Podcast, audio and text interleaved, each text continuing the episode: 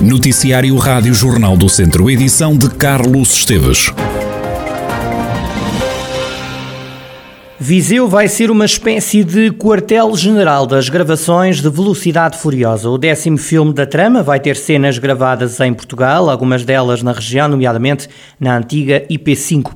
O presidente da Câmara de Viseu, Fernando Ruas, confirma que foi contactado, mas explicou que a pasta passou para a comunidade intermunicipal Viseu de Lafões, já que envolve vários conselhos. Foi contactado eh, exatamente por elementos que estão ligados à rodagem do filme e que nos informaram da possibilidade desta gravação, com cenas eh, a ocorrer nas estradas do distrito. E, e, curiosamente, também nos informaram da vontade de estabelecer em Viseu uma espécie de quartel-general para esta gravação. E, portanto, eh, nós como percebemos que também havia um envolvimento de outros conselhos da, da CIM, e, portanto, fizemos o, o contacto com a comunidade, promovemos uma reunião onde se estabeleceram eh, as estratégias de, de, lá, de uma possível comunicação, eh, de uma eventual articulação com as entidades que têm tutela sobre a rede viária. E, portanto, nós ficámos muito satisfeitos com isto. Achámos que é mais uma oportunidade de afirmarmos como região, de dar a conhecer, digamos, a quem, aos muitos espectadores desta série, das nossas potencialidades, através exatamente destas, destas séries mais mediáticas. Fernando Ruas, que além da autarca em Viseu é presidente da CIM Viseu Dom Lafões, explicou qual o apoio que vai ser dado. Eu penso que aquilo que se pretende é assumirmos como entidade facilitadora. Facilitadora na, na obtenção de licenciamento para uh, utilizar a rede viária e, e também uh, facilitadora, nomeadamente no alojamento uh, local, enfim, na entidade facilitadora na estada em Viseu, de, digamos, de uma comitiva que terá algum peso e, portanto, nós estaremos aí atentos e facilitaremos aquilo que estiver ao nosso alcance para que se sintam bem. A produção de Velocidade Furiosa já esteve na região a fazer vários testes. O IP5 deverá ser um dos cenários escolhidos. Fernando Ruas destaca as características daquela zona e sublinha a importância destas gravações para a região centro. Nós queremos que há quanto mais gente melhor, ainda por cima, gente que faz opinião, e estaremos, isso sim, de portas franqueadas, a colaborar, eh, até porque é uma oportunidade única. Sei lá quantas eh, regiões e quantos municípios gostariam de ter eh, no seu seio a gravação de uma, de uma série como esta, e portanto nós não vamos desperdiçar essa oportunidade. De facto, quem conhece a Penoita percebe bem que aqui está um cenário ótimo para fazer uma cena de velocidade e velocidade furiosa, de facto. Acho que tem um, um bocado a ver com isso.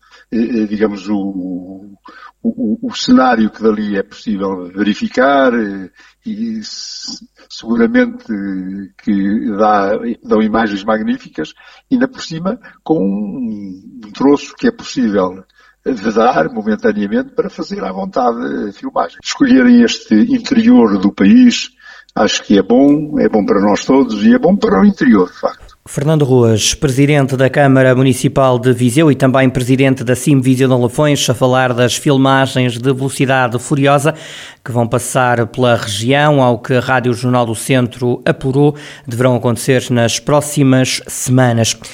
O ano passado foram assassinadas cinco pessoas no distrito de Viseu, foram mortas três mulheres e dois homens. Os crimes ocorreram nos conselhos de Viseu, Castro Daire, Oliveira de Fratos e Tabuaço. Segundo um levantamento feito pelo Observatório de Crimes de Homicídio da APAV, a Associação Portuguesa de Apoio à Vítima, de acordo com a APAV face a 2020, registaram-se mais dois homicídios, como salienta Carla Ferreira, da Associação Portuguesa de Apoio à Vítima.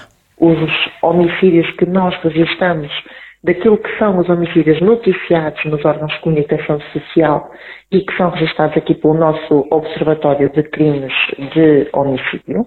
Uh, e no ano de 2021 nós registramos aqui uh, cinco homicídios ocorridos no distrito de Viseu, um, em comparação com o número 2020, uh, em 2020 haviam sido registrados três homicídios no distrito de Viseu. Portanto, aqui um, um acréscimo de duas novas situações.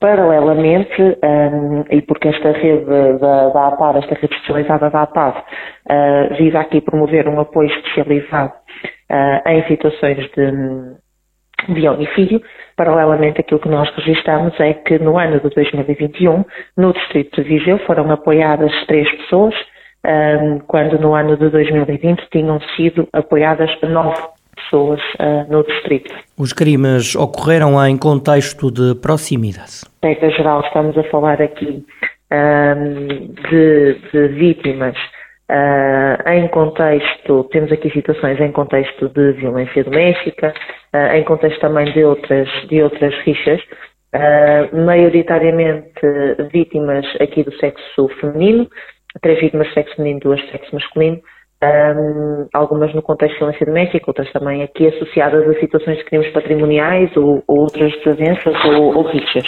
Carla Ferreira, da APAV, Associação Portuguesa de Apoio à Vítima, registrou cinco homicídios o ano passado na região de Viseu. Ao todo, a nível nacional, foram assassinadas 84 pessoas. Carla Ferreira mostrou-se preocupada com estes números.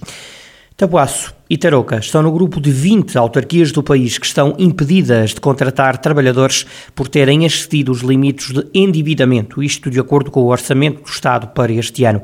Esta é uma regra travão que já tem sido aplicada pelos anteriores orçamentos de Estado, escreve hoje o Correio da Manhã.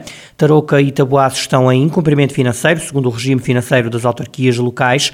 Ouvido pela Rádio Jornal do Centro, o presidente da Câmara de Tabuaço fala numa pesada herança herdada do anterior executivo. Carlos Carvalho salienta que, apesar de tudo, conseguiu reduzir a dívida.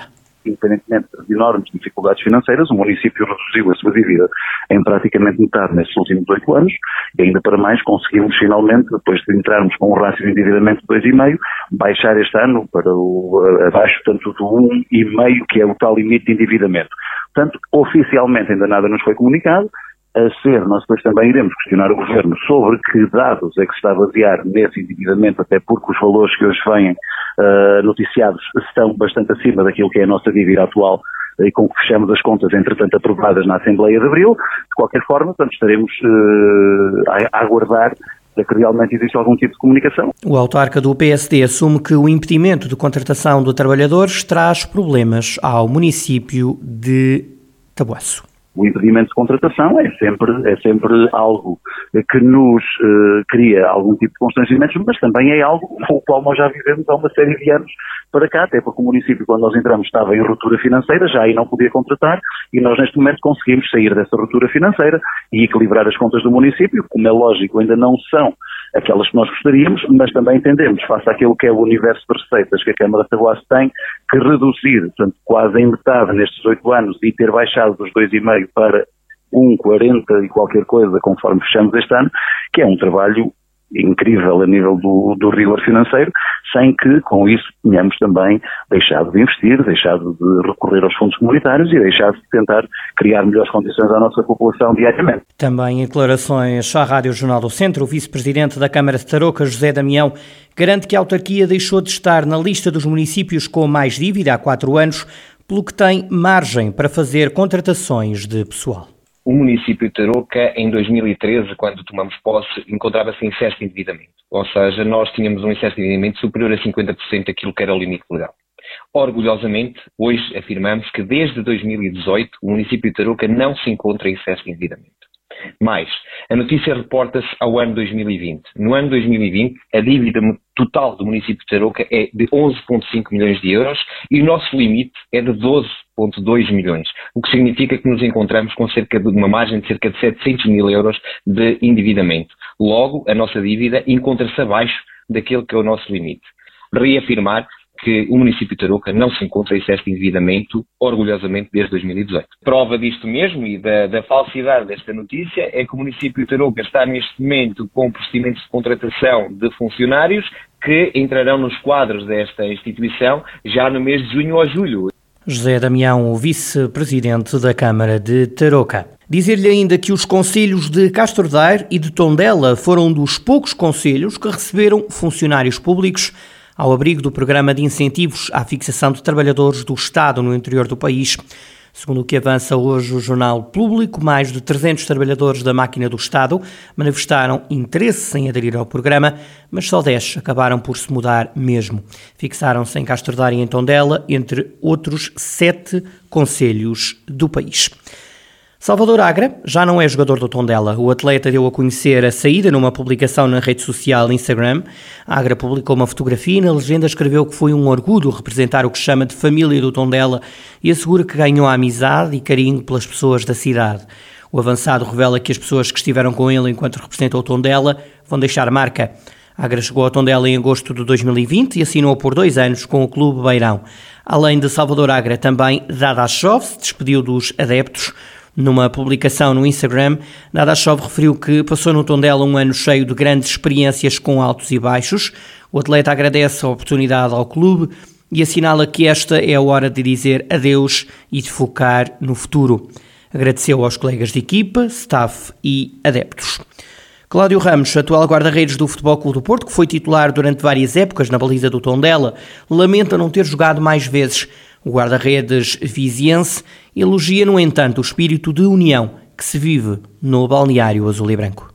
O futebol é um desporto coletivo e na equipa há sempre aqueles que têm mais responsabilidades, outros que jogam mais e há jogadores que têm responsabilidades dentro da equipa que não se vê e acho que é um bocado aí também que entrei nesse papel e esta época foi, foi um papel que desempenhei mais. Não é fácil não jogar, é, admito, não é fácil, mas quando o grupo é bom, quando o espírito é incrível, como nós vivemos aqui, tudo se torna mais fácil e claro que no fim ter a possibilidade de entrar no, no Estádio Dragão cheio e fazer o último jogo foi uma sensação incrível entrar com o meu filho, como já disse, é, foi das melhores coisas que aconteceram na minha carreira. E relativamente ao grupo, como é que se define este grupo, se possível, numa palavra? Espetacular, por, por tudo o que fizemos, por tudo o que sofremos juntos e por estas duas taças que colocamos hoje no museu. Já se pensa no futuro? Não, não agora é desfrutar, é férias e depois o futuro, o futuro logo virá. Cláudio Ramos, guarda-redes do Futebol Clube do Porto, em declarações ao Porto Canal. Cláudio Ramos que fez esta época apenas o segundo jogo com a camisola dos azuis e brancos. Sérgio Conceição deu titularidade ao Guardião no último jogo do campeonato, ganho pelos azuis e brancos. Desta forma, Cláudio Ramos inscreveu o nome no lote de campeões nacionais pelo Futebol Clube do Porto. Foi um sonho tornado realidade. É desta forma que Diogo Peixoto, adepto do Tondela, vai lembrar na ida do Tondela à final da taça. Na memória fica a festa, o antes, o durante durante e o pós-jogo. Na bancada Auriverde, garante Diogo Peixoto, estavam adeptos de todo o distrito. Mas hum, é louvar o que os adeptos de Tondela, de Tondela e de, de outras áreas aqui da, da, zona de Viseu fizeram, porque hum, o que importa foi a festa fora do estádio, fora do, do jogo. A bancada foi fora do normal estavam adeptos que não são do Conselho de Tondela também, não é? Portanto, estava a região toda nessa bancada. Sim, sim, a região foi em peso, havia muitos adeptos, eu conheci muita gente de Santa Colomba, de, foi gente de Viseu, foi muita gente de todo lado para, para apoiar uma coisa que foi histórica para o, para, para o distrito.